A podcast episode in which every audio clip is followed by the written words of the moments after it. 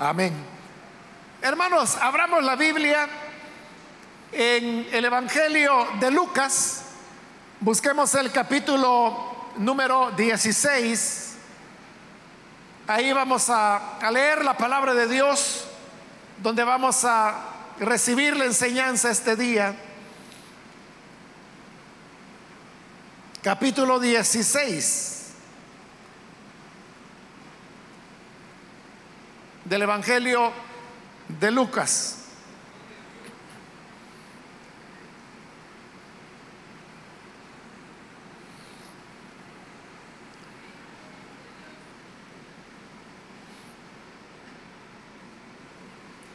Bien, vamos a leer entonces en la palabra de Dios el Evangelio de Lucas, capítulo 16, los versículos 13 y 14,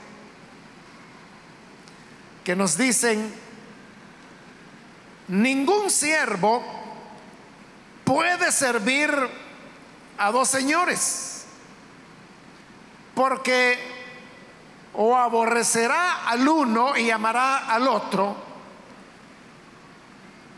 o estimará al uno y menospreciará al otro. No podéis servir a Dios y a las riquezas. Y oían también todas estas cosas los fariseos que eran avaros y se burlaban de él. Amén. Solo eso leemos, hermanos. Pueden tomar sus asientos, por favor.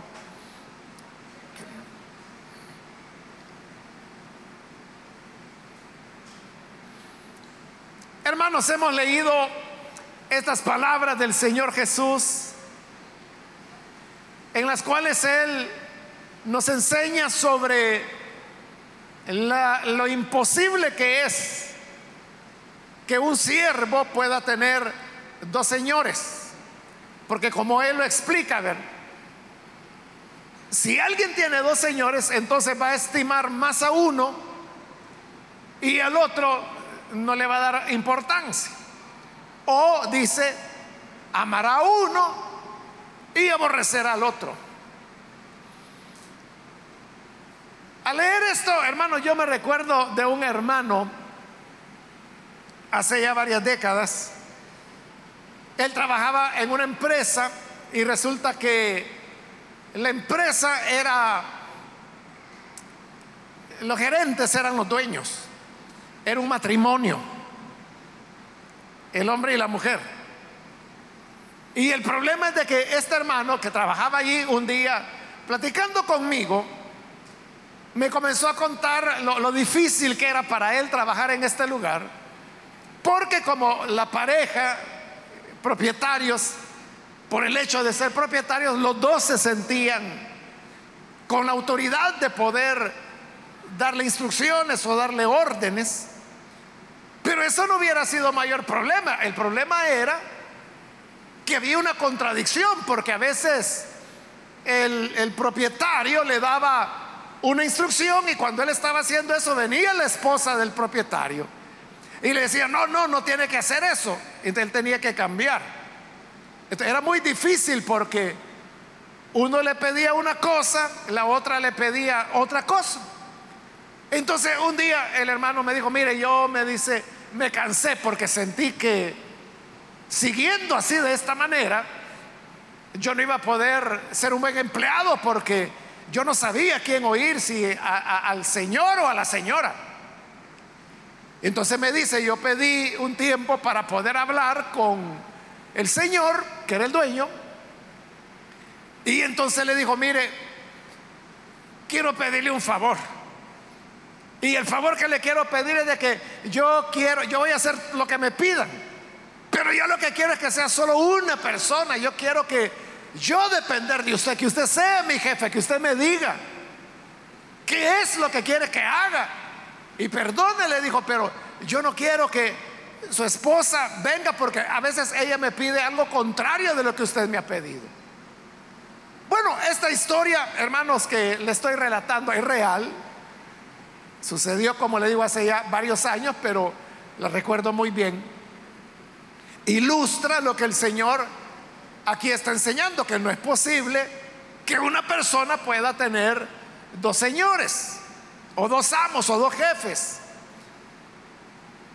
Y luego, habiendo establecido esa verdad, ya la lleva a algo concreto cuando dice al final del versículo 13, no podéis servir a Dios y a las riquezas. Realmente, hermanos, lo que el original dice es no podéis servir a Dios y a Mamón. Mamón era el nombre de una deidad pagana que había, que era el Dios del negocio, de la riqueza, del dinero. Y por eso es de que para que nosotros podamos comprenderlo, en esta revisión del año de 1960 ya no pusieron que no se puede servir a Dios y a Mamón, sino que pusieron no se puede servir a Dios y a las riquezas. Pero es interesante que la palabra que Jesús usó fue Mamón, como le digo, el nombre del Dios de la riqueza, que representaba las riquezas, claro. Pero lo importante es que para ellos lo, imaginaban, lo concebían como un Dios. Y eso es lo que el Señor quiere remarcar, que no se pueden tener dos dioses, no se pueden tener dos señores, no se puede servir a Dios y a Mamón. O sirves a uno o sirves al otro, o como dice el Señor, o estimas a uno y no podrás apreciar al otro. Esto, hermanos, que el Señor está diciendo nos da un mensaje muy claro. Y es que las riquezas o la avaricia, digamos, que es el amor por el dinero, no se lleva con las cosas de Dios. De una persona tiene dos opciones. Una es servir a Dios. Y si sirve a Dios, entonces no puede ser una persona con avaricia. Y por el otro lado, la otra opción sería, se dedica a la avaricia, a amar el dinero, y en ese caso no podrá servir a Dios. ¿Por qué razón, hermanos, es que estas dos cosas no son compatibles? ¿Por qué razón, digamos, una persona que tiene abundancia no puede servir a Dios? Es que hay que tener cuidado, no es eso lo que el Señor está diciendo. He dicho que nadie puede servir a Dios y a Mamón, es decir, a la avaricia, no puede ser uno avariento. Y acabo de decirle también que la avaricia es el amor al dinero. No es lo mismo que una persona tenga abundancia a tener amor por el dinero.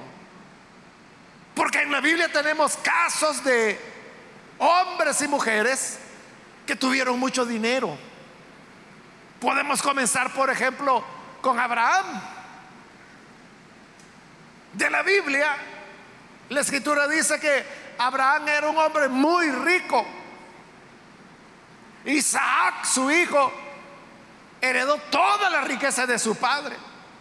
Luego Jacob hereda también la riqueza de su padre y Esaú, al cual no le había sido dada la primogenitura, aún así fue un hombre rico. Pero rico también fue José en Egipto. Rico, hermano, fue David. Mucho más rico fue Salomón.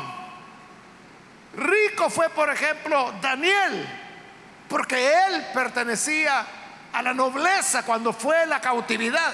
Y al, ser llevado cautivo, él no pasó a un calabozo ni lo pusieron a cortar leña. Él llegó a ser asesor del emperador Nabucodonosor. En el Nuevo Testamento tenemos el caso de José de Arimatea, quien dice la Biblia que era un hombre rico. Tenemos el caso de Lidia, la primera creyente en Filipos y en Europa, la cual era vendedora de púrpura, lo que hacía de ella una mujer muy rica. La púrpura solamente la compraban los reyes, algunos gobernadores romanos y personas, hombres que eran, pero demasiado ricos, millonarios diríamos hoy. También tenemos a Filemón, que era un hombre de abundancia de recursos. Y todos estos hermanos fueron hombres, mujeres de Dios. En el caso del Nuevo Testamento, creyentes, cristianos como nosotros. Pero ellos tenían una cosa diferente, que aunque tenían mucho dinero, no lo amaban. El amor de ellos no estaba en el dinero. Y eso lo podemos ver claramente en cada una de la vida de ellos, pero podemos comenzar donde comenzamos con Abraham. Abraham, el Señor, aparte de que lo bendijo abundantemente, generosamente, lo hizo millonario. Pero además de eso, recuerden, era el dueño de toda la tierra. Pero llegó un momento cuando él tuvo problemas y los tuvo con su sobrino. Porque Lot, que era su sobrino, también había recibido parte de la riqueza con la que Dios había bendecido a su tío Abraham. Los dos tenían demasiado ganado ya y no cabía el ganado de los dos sobre la tierra. Y por eso es que los pastores de Abraham se peleaban con los pastores de Lot. Entonces Abraham dijo, esto no es correcto. Esto no es correcto que las gentes que viven aquí en este país vean de que nuestros pastores están peleando, Lot. Y yo soy tu tío, tú eres mi sobrino, no es posible. Este, Abraham no le importaba la riqueza ni tenía amor por ella. Lo que le preocupaba era su testimonio de cómo la imagen de Dios quedaba delante de la gente que vivía en ese lugar. Entonces le dijo a Lot, hagamos una cosa. Como no alcanza la tierra para los dos, entonces dividámosla. Tú agarras una parte y yo agarro la otra parte. Y a Lot le pareció, está bien, dijo. Está bien, partamos la tierra que Dios te ha dado, tío. Por la mitad, tú te quedas con una mitad y yo con la otra. De acuerdo, le dijo. Está bien, Lot. Pero le dijo, yo te voy a dar el privilegio a ti. Escoge cuál parte es la que tú quieres. ¿Cuál de las dos mitades quieres que te quede? Fíjese lo que Abraham está haciendo. ¿A quién le había dado el Señor las promesas de heredar la tierra? Abraham, lógicamente. Lot, Lot ahí, hermano, estaba porque su tío lo había llevado. Que en cierta manera había sido una desobediencia de Abraham, porque el Señor le había dicho, deja tu tierra y tu familia. Pero Abraham quiso llevarlo a Lot. Hoy tienen problemas. Pero aunque todo es de Abraham, es lo que le estoy diciendo, él no era avaro. Él no tenía amor por el dinero, sino que lo que quería era la, paz interna, la paz espiritual. Entonces le digo, escoge qué quieres. Y Lot no era nada sencillo, sino que él se puso a ver la tierra y vio que había una parte alta, montañosa, seca, y luego estaba abajo el valle, que era el valle del Jordán, que era y es todavía el único río que es el río Jordán, que tiene Israel y del cual depende la vida humana hasta hoy todavía. Y vio que ahí abajo, donde había agua, donde pasaba el Jordán, ahí era una tierra fértil Ahí era bueno para sembrar, era bueno para el ganado, ahí había agua en abundancia y por eso ahí estaban las ciudades más ricas y más comerciales y más importantes. Entonces Lot dijo, esa parte quiero yo. Y le dejó a su tío las montañas secas. ¿Y qué dijo Abraham? De acuerdo. Si tú te vas a la izquierda, yo me voy a la derecha. Si tú te vas al norte, yo me voy al sur. Hoy Lot estaba escogiendo irse al oriente. Bueno, pues vete al oriente, yo me voy al occidente. Y se quedó Abraham con la parte seca, con la parte donde no se daban cultivos, donde costaba hallar agua, donde apenas su ganado iba a sobrevivir. Pero ¿qué quería él? Dinero. Entonces esa parte seca le hubiera dado a su sobrino. Él lo que quería era tener paz con su sobrino y con Dios. ahí lo tiene. Aunque era millonario, él no tenía un apego al dinero. Entonces note, esto que el Señor está diciendo, que no se puede servir a Dios y a las riquezas, a Dios y al dinero, no es una dedicatoria hacia los ricos, no es eso. Claro que se puede aplicar, ¿verdad?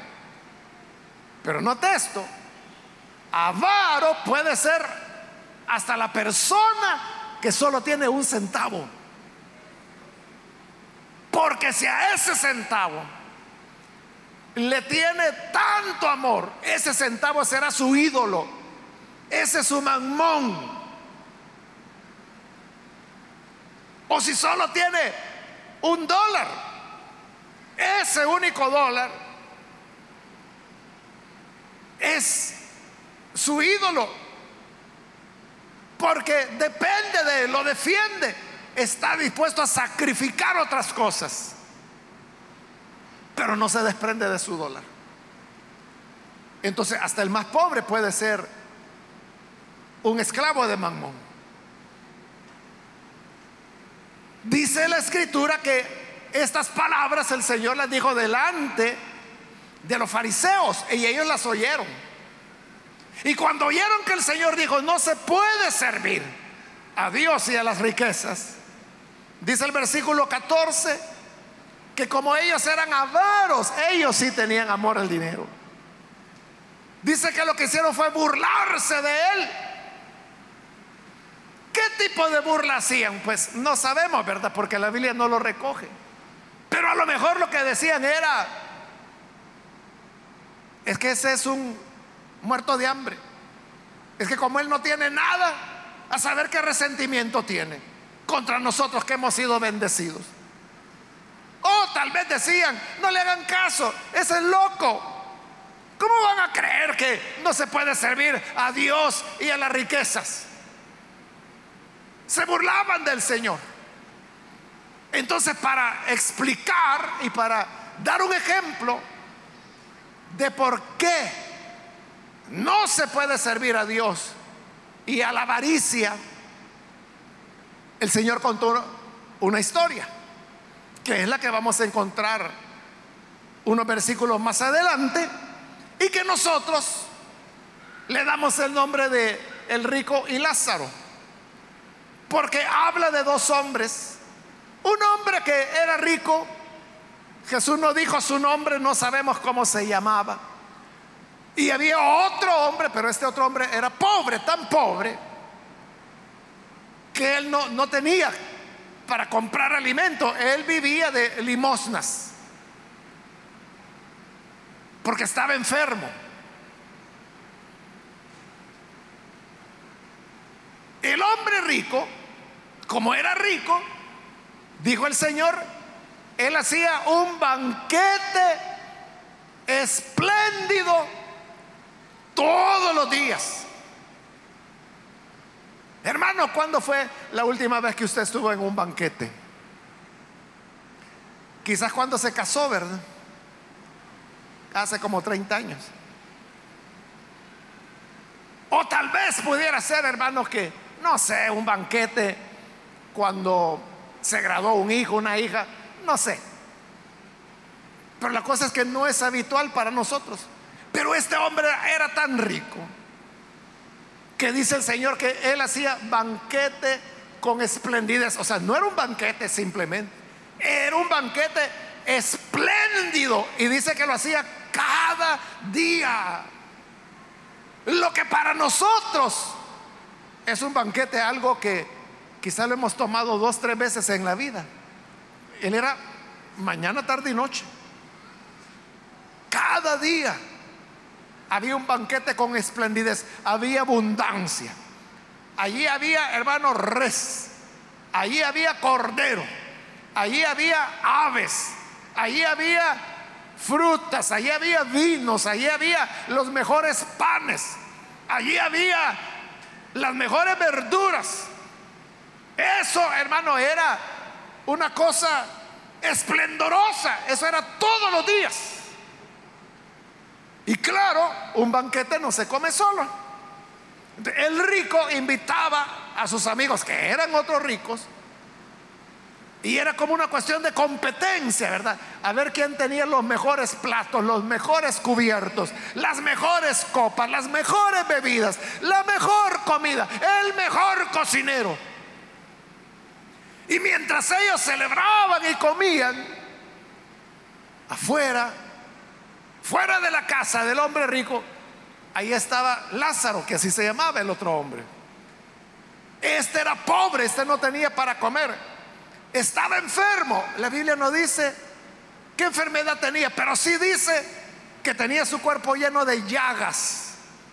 ¿Qué producía las llagas? No lo dice la Biblia. Pero Lázaro estaba enfermo, no tenía fuerzas, porque no podía impedir que vinieran los perros y le estuvieran lamiendo las llagas. Eso dijo el Señor, venían los perros y le lamían las llagas. ¿Y cuál era la esperanza de Lázaro? La esperanza de Lázaro era que terminara el banquete dentro de la casa del hombre rico para ver si cuando sacudían los manteles o cuando barrían la casa para ver si algunas migajas le tiraban a la calle y eso es lo que él comía. Es decir, él vivía de las obras de la basura de la migaja que salía de la casa del hombre. En esta historia, el Señor está mostrando lo que es lo que es mamón, lo que es la riqueza. Allá en Colosenses, en el capítulo 3, la escritura dice, guárdense de la avaricia la cual es idolatría. Así dice. Colosenses capítulo 3, versículo 5. Que la avaricia, dice, es idolatría. Entonces el dinero se puede convertir en un ídolo. En un ídolo. Entonces la gente, o sea, si el dinero es como un Dios, Usted sabe que los dioses mueven a las personas. Los dioses hacen que el hombre haga cosas que no haría. hay gente que por dinero puede hacer cualquier cosa. Hace, hermanos, unas semanas, una universidad acá en El Salvador publicó una, una encuesta. Es una serie de encuestas que han venido haciendo en los últimos años que no es una encuesta que pregunta cuestiones de política, de partidos políticos, que es lo que normalmente preguntan. Sino que es interesante porque lo que preguntan, ellos le llaman el humor social, es decir, lo que pensamos los salvadoreños, lo que anhelamos, lo que nos causa alegría, lo que nos causa tristeza, lo que nos causa miedo, lo que nos da esperanza, esas cosas son las que estudian. Pero lo que le quiero decir es que una de las preguntas que hacían era, e, es esta, ¿usted considera que todas las personas tienen un precio? ¿Usted qué piensa, hermano? O sea, esta pregunta que le estoy haciendo la hizo ese estudio. ¿Usted considera que todas las personas tienen un precio? En otras palabras, que se les puede comprar, ¿verdad? ¿Qué cree usted? Que, todos tenemos un precio. Si estuviéramos en un almacén, ¿verdad? Cada uno tendría su etiqueta. Alguien por ahí diría dos dólares quizás. Otro cuesta 100 dólares. Otro que se pone carito, dos mil dólares. Otro quizás, ¿verdad? Que quiere comprar la casa. No, yo 80 mil dólares. ¿Usted cree que todas las personas tienen un precio? Estoy oyendo algunos y algunas que me dicen que no. Pero ¿sabe qué fue la respuesta de los salvadoreños? El 74% de los salvadoreños piensa que sí. Que sí, que las personas tienen un precio. O sea, la mayoría, es decir, hermano, de cada 10 salvadoreños que usted ve en la calle, 7 tienen precio. Es solo de llegar a él, de llegar a un precio. Y usted sabe, la gente a veces lo dice, hermanos, así como, no es broma, ¿verdad? Porque no es una broma, pero como comentario, ¿verdad? Dicen, es que ese fulano, si pudiera vender a su madre, la vendería. Y eso es una realidad. Eso es una realidad. Si un padre le compraran a la hija y le dieran, no sé, bueno, allá hermanos, en África, en un país específico, en Ghana, los niños y las niñas se venden por 50 dólares. Eso es lo que cuestan. Usted solo tiene que ir al interior del país y el niño o la niña que a usted le interesa, 50 dólares y se lo venden. Bueno, ahí es un caso extremo, ¿verdad? De, de hambre. Cada hijo representa un reto para la familia. Claro, no, no es que todas las familias sean así, ¿verdad? No, en Ghana hay gente cristiana y hay gente que cuida a su familia, que nunca la va a vender. Pero le estoy diciendo que es muy común que eso se dé allá. Ahora, en medio nuestro también se da. Pero lo que ocurre es de que aquí no se hace tan abiertamente como pudiera ser por allá, ¿verdad? Pero ¿cuántas jovencitas no hay que tuvieron que casarse con un hombre al cual no quería? Porque la familia le dijo, hija, te conviene, mira, es que este tiene pisto, tiene carro, al fin vamos a tener carro, al fin vamos a tener casa. No, hombre, aceptalo. Y viene la pobre muchachita, se siente obligada. En cierta forma la familia la está vendiendo, ¿verdad? No es que le está diciendo al señor que quiere comprarla, mire, pues llévesela por 500 dólares. No, no, ¿verdad? Pero si le dice, bueno, si usted ama a nuestra hija. Me duele porque es mi hija, ¿verdad? Tanto la quiero, tanto que me ha costado, pero yo no puedo impedir su felicidad. Llévesela, pues, le dicen llorando, pero están con la mano extendida. Y saben de que le van a mantener a la hija, los van a mantener a ellos. Y cuando los suegros estén enfermos, él se va a encargar de las medicinas, que esto, que lo otro. Es es eso lo que la gente dice, ¿verdad? De cada diez salvadoreños, siete piensan que todos tienen un precio, que solo es de llegarle, que hay unos más caros que otros, ¿verdad? Pero todos pueden ser comprados. Y quizá, quizá, ¿verdad, hermano? Quizá, no sé, quizá. Algo de verdad tiene eso. Eso es idolatría. Porque entonces las personas están dispuestas por el dinero a vender a su propia familia, a venderse ellos, a hacer, hermanos, cosas terribles por el dinero. ¿Por qué cree usted que hay gente que se mete a contrabando? ¿O por qué cree usted que hay gente que trafica drogas? Hay narcotraficante. Y usted sabe, el narcotraficante o termina muerto o termina preso. Ese es el destino. Pero la gente lo hace. ¿Por qué cree usted que lo hace? Es lo que dice la Biblia. La avaricia es idolatría. No se puede servir a Dios y a la riqueza. Porque usted cree, ¿qué piensa Dios, hermano? De que usted tenga en venta a su familia. O que usted esté en venta. O que usted tenga en venta a su mamá, a su hermana, a sus hijas. ¿Usted qué cree que Dios pensaría de eso? ¿Cree que a Dios le, gusta? ¿Está agradado Dios con que usted ponga en venta a otra persona? Los tratantes de blancas, que son las personas que se dedican a secuestrar muchachas, niñas, para explotarlas sexualmente, a veces niños, varones también. Ellos lo hacen por el dinero. Y no les importa sacrificar una vida, porque usted sabe, una niña que es abusada, un niño que es abusado, hermano, le arruinaron la vida.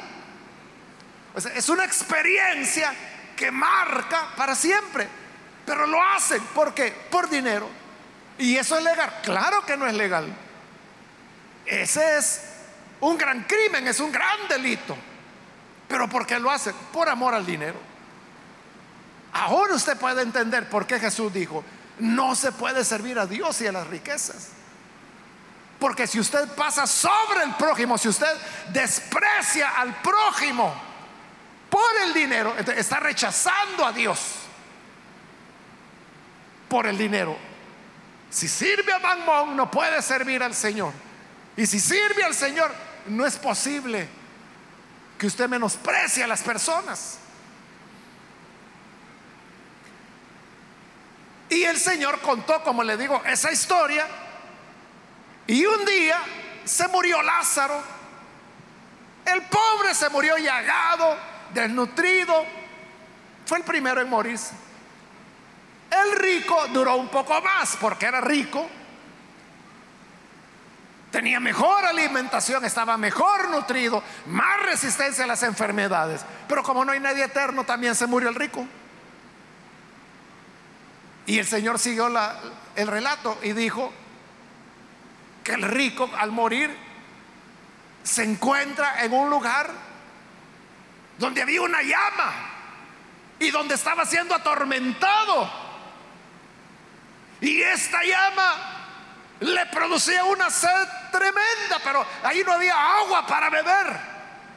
Y él se vio desesperado en medio de esa llama y vio hacia arriba. Y al ver hacia arriba, vio que allá en lo alto estaba Abraham.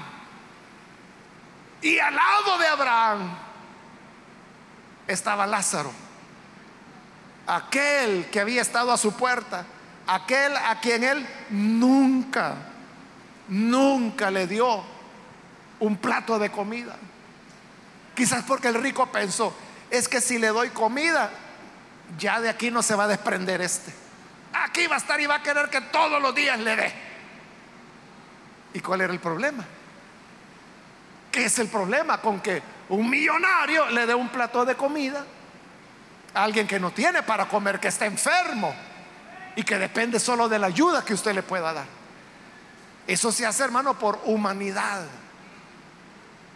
Se hace porque es un ser humano creado a imagen y semejanza de Dios.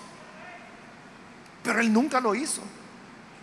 Entonces cuando ve a Lázaro, que él estaba ya tranquilo al lado de Abraham. Vino el rico y le gritó a Abraham y le dijo, Padre Abraham, Padre Abraham. Porque como el idólatra, el avaro, también cree que es hijo de Dios. Entonces pensó que era hijo de Abraham y le dijo, Padre Abraham, mira, hazme un favor, le dice. Por favor envía a Lázaro, porque veo que ahí está tranquilo. Envíalo para que él vaya y moje la punta de su dedo en agua. O sea, él no estaba pidiendo un vaso de agua, no estaba pidiendo, hermanos, un traguito. Dijo, con solo que humedezca la punta de su dedo en agua y que me la ponga sobre la lengua porque no aguanto esta sed que me está quemando. O sea, lo que pedía era mínimo. Pero Abraham le respondió, mira, le dijo, no se va a poder. Porque sucede que hay una gran separación entre ustedes y nosotros. Y nadie puede ir de acá allá, ni de allá nadie puede venir acá. Pero además le dijo, además, recuerda, recuerda que en la vida tuviste banquete todos los días, disfrutaste comiste todo lo que quisiste. Y este pobre allá tan solo quería una migaja que le pudieras dar. y no tuviste compasión, no se la diste. Entonces ahora no puedes recibir compasión. No puedes recibir ni siquiera la humedad de la yema del dedo de Lázaro ni de nadie más. Estaba cosechando lo que él había hecho en la tierra. Entiende, si uno ama el dinero, el que ama el dinero quiere mucho y lo quiere pronto. En eso de querer mucho y querer pronto es donde el avaro pasa encima de los seres humanos. Los pisotea, los utiliza, les roba, les explota. Probablemente usted trabaja en algún lugar y le descuentan el seguro, le descuentan las AFP. Y cuando usted se enferma y va al seguro para que lo atienda, le dicen, mire, si usted no ha cotizado, ¿cómo que no? Ya llevo 10 años cotizando, no, pero aquí no aparece. ¿Y qué ha pasado? Que el jefe no ha pagado las cotizaciones. O sea, el dinero se lo descuenta, pero se lo queda a él. Eso les ha pasado a muchos, muchos de los que incluso pueden estar acá. Entonces note, el amor al dinero hace que usted no tenga atención médica. Hace que usted no, o sea, el seguro tampoco es una maravilla, ¿verdad? Pero es mínimo, algo por lo menos, a nada. Pero se viene a dar cuenta con que lo han dejado sin nada. Aquí en la iglesia, hermanos, hubo un caso de, de una hermana con su hija si mal no recuerdo. Ella enviudó. Entonces, al enviudar, llegaron personas a darle el pésame por la muerte de su esposo. Y entre esas llegó una persona que le dijo, mire, eh, y su esposo dejó arreglada la propiedad porque tenían un terreno y una casa. Y la señora, la hermana dijo, eh, pues no, no sé si mi, esposo hizo eso. Si quiere, présteme las escrituras. Le digo, quiero ver cómo está y si no, le ayudamos. ellas confiaron y esta persona vio las escrituras. Digo, no, fíjese que esto está mal. Hay que hacer un nuevo documento que usted tiene que firmar para que así la escritura ya quede a nombre suyo y de su hija. Yo le voy a ayudar. Entonces fue la persona, hizo los documentos y se los vaya, hermanita. Le dijo, aquí, firme aquí, le dijo, para que ya la propiedad ya no va a estar a nombre de su esposo, sino que a nombre suyo. Y viene la hermana y firmó. Y a los días de haber firmado, la llegaron a sacar. Les quitaron el terreno, les quitaron la casa. Porque era un engaño. Le robaron la propiedad. Y ella, ella, la hermana, tuvo que salir con su hija y a ver dónde vivía. Después de que su esposo la había dejado con un terreno y con una casa. Se lo robaron. Y este que robó lo hizo, hermano, porque la vio en un momento de dolor, su esposo acababa de morir. Ellas no estaban pensando muy bien, estaban conmocionadas por la muerte de, del esposo, el padre de, la niña. Confiaron. pero eso, hermano, es una sinvergüenzada. Probablemente estén aquí, esa hermana y esa hija, no, no sé, eso hace algunos años yo supe la historia. Pero mire, uno puede decir, bueno, ¿y quién puede tener el corazón de hacer eso? Ahí es lo que el Señor dijo, es que no se puede servir a Dios y a Mamón. Cuando la gente adora el dinero, cuando la gente es avara, Colosenses dice la avaricia es idolatría. Entonces es su Dios el dinero es lo que más aman, el dinero es lo que más anhelan y no les importa desvalijar al que tengan que desvalijar. ¿Por qué cree usted que hay tantas personas a las cuales engañan? Que les dice, mire, las vamos a llevar a los Estados Unidos. Usted denos 9 mil dólares y lo estoy poniendo barato, ¿verdad?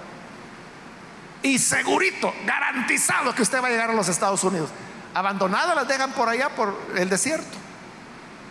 Y algunas de esas personas nunca más se vuelve a saber de ellos.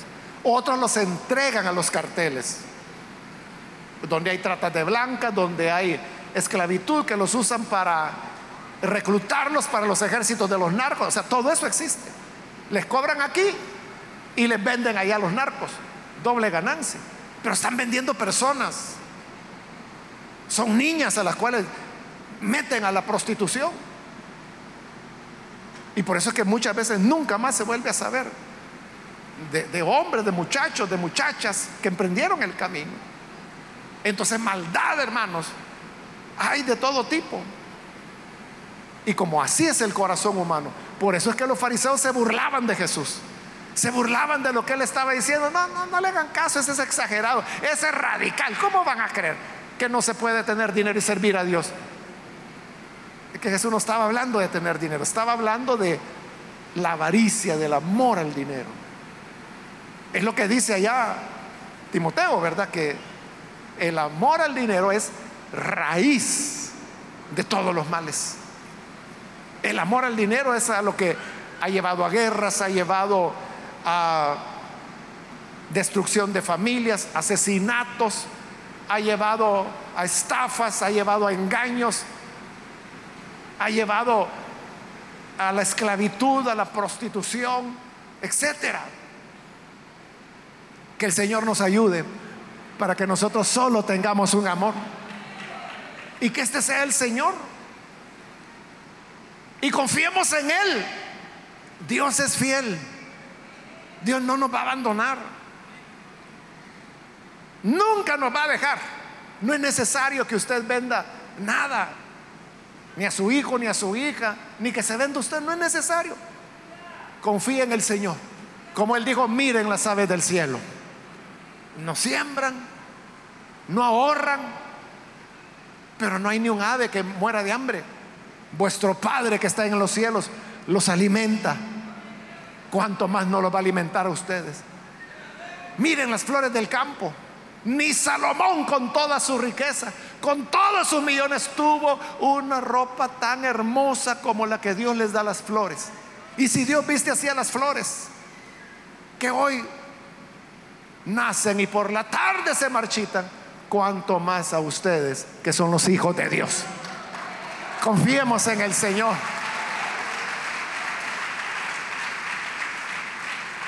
Respetemos a las personas. Y si hay un Lázaro a la puerta de nuestra casa, hermanos, no les neguemos un plato de comida. Si hay una mujer necesitada con sus niñas, no le cierre la puerta, sino que no se va a quedar usted sin comer por darle algo, por darle un plato de comida, un par de tortillas. Porque la escritura dice que el que da al pobre, al Señor le presta. Y el Señor es una buena paga. Así que hagamos misericordia para que cuando llegue el día final, también recibamos misericordia. Vamos a orar, vamos a cerrar nuestros ojos. Y antes de hacer la oración, quiero invitar si hay con nosotros amigos o amigas que todavía no han recibido al Señor Jesús como su Salvador, pero usted ha escuchado hoy la palabra de Dios. Yo quiero invitarle para que usted no vaya a dejar pasar este momento y que pueda recibir al Señor Jesús como su Salvador. Si hay algún amigo o amiga que hoy ha escuchado la palabra de Dios y quizás usted creía que lo más importante de la vida es el dinero, tiene su importancia, pero no lo es todo, no lo es todo. El tesoro más grande que podemos tener es una relación plena con Cristo. Quiero invitar entonces si hay algún amigo, amiga que hoy necesita recibir al Señor. Ahí en el lugar donde se encuentra, por favor, póngase en pie en señal que usted desea recibir a Jesús, darle su vida a Él, para que el Señor le perdone, para que usted pueda tener una relación estrecha con Él. Una relación donde su amor sea para Él y quite toda avaricia del corazón. Porque el amor al dinero es la raíz de todos los males, todos los males que usted pueda pensar. Es el amor al dinero. A quien debemos amar es al Señor. Necesita venir, póngase en pie y vamos a orar por usted. Muy bien, aquí hay un joven, Dios lo bendiga, bienvenido. Alguien más que necesita venir para recibir al Señor como su Salvador. Puede ponerse en pie. La razón por la cual le pido ponerse en pie es porque queremos orar por usted.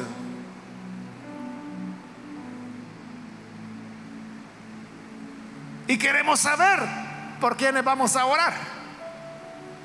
Entonces póngase en pie y vamos a orar por usted.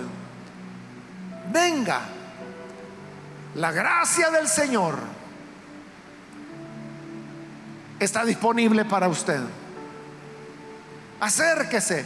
No hay falta que la sangre de Cristo no pueda limpiar y perdonar.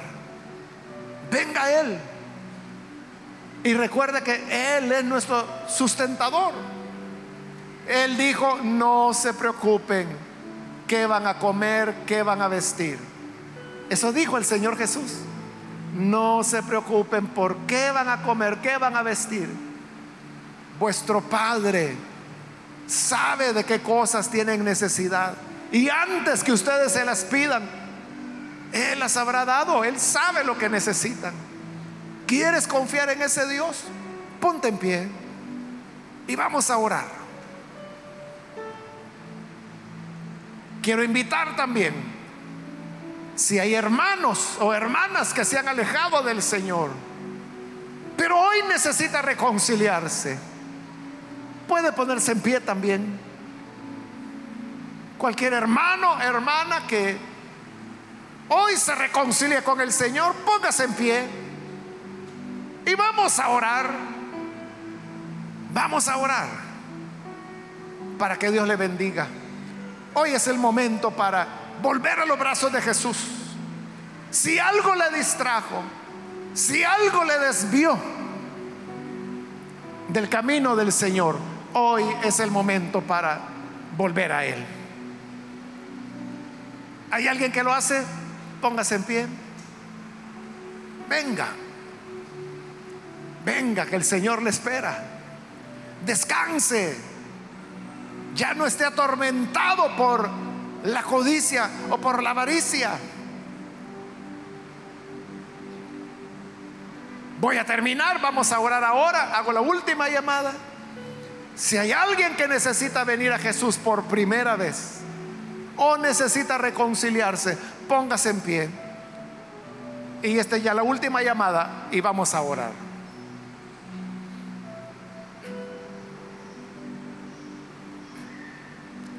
Muy bien, aquí hay otra persona, Dios la bendiga, bienvenida. ¿Alguien más que aprovecha la última invitación que he hecho?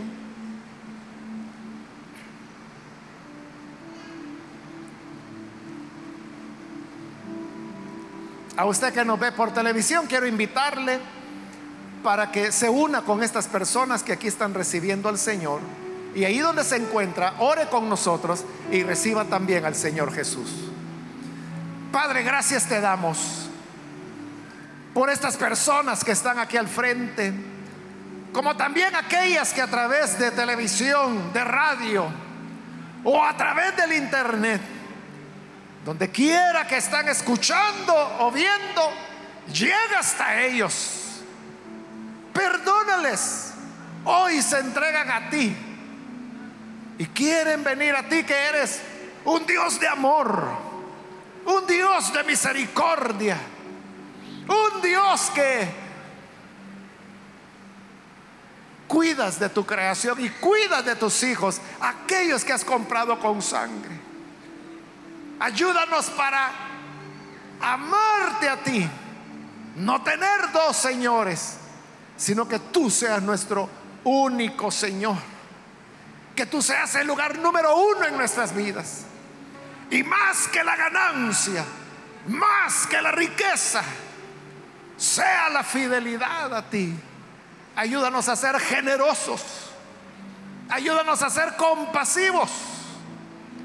Ayúdanos a ver al necesitado que tenemos al lado y que no cerremos nuestro corazón, sino que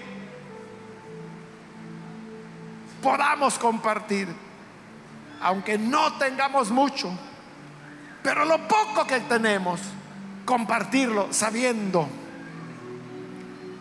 que tú, Señor, recompensarás generosamente a los que muestran misericordia. Ayúdanos a todos, a tu iglesia, Señor, a tener esa compasión hacia el necesitado. En el nombre de Jesús, nuestro Señor, lo pedimos. Amén y amén.